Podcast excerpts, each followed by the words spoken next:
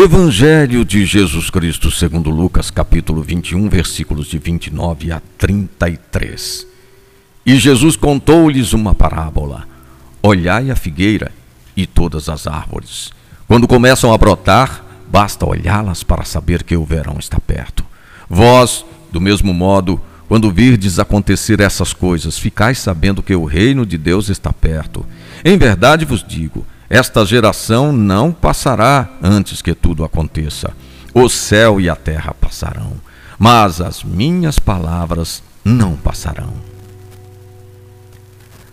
Ao longo dos caminhos de Jesus surgiram trigais, áreas pastoris e muitas árvores frutíferas, especialmente a figueira.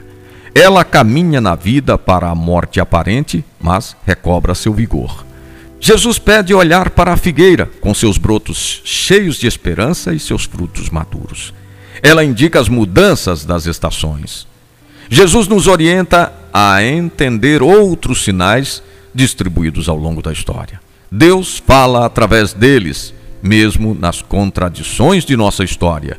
João 23 pedia para perceber os sinais dos tempos e a mensagem que Deus nos envia através deles.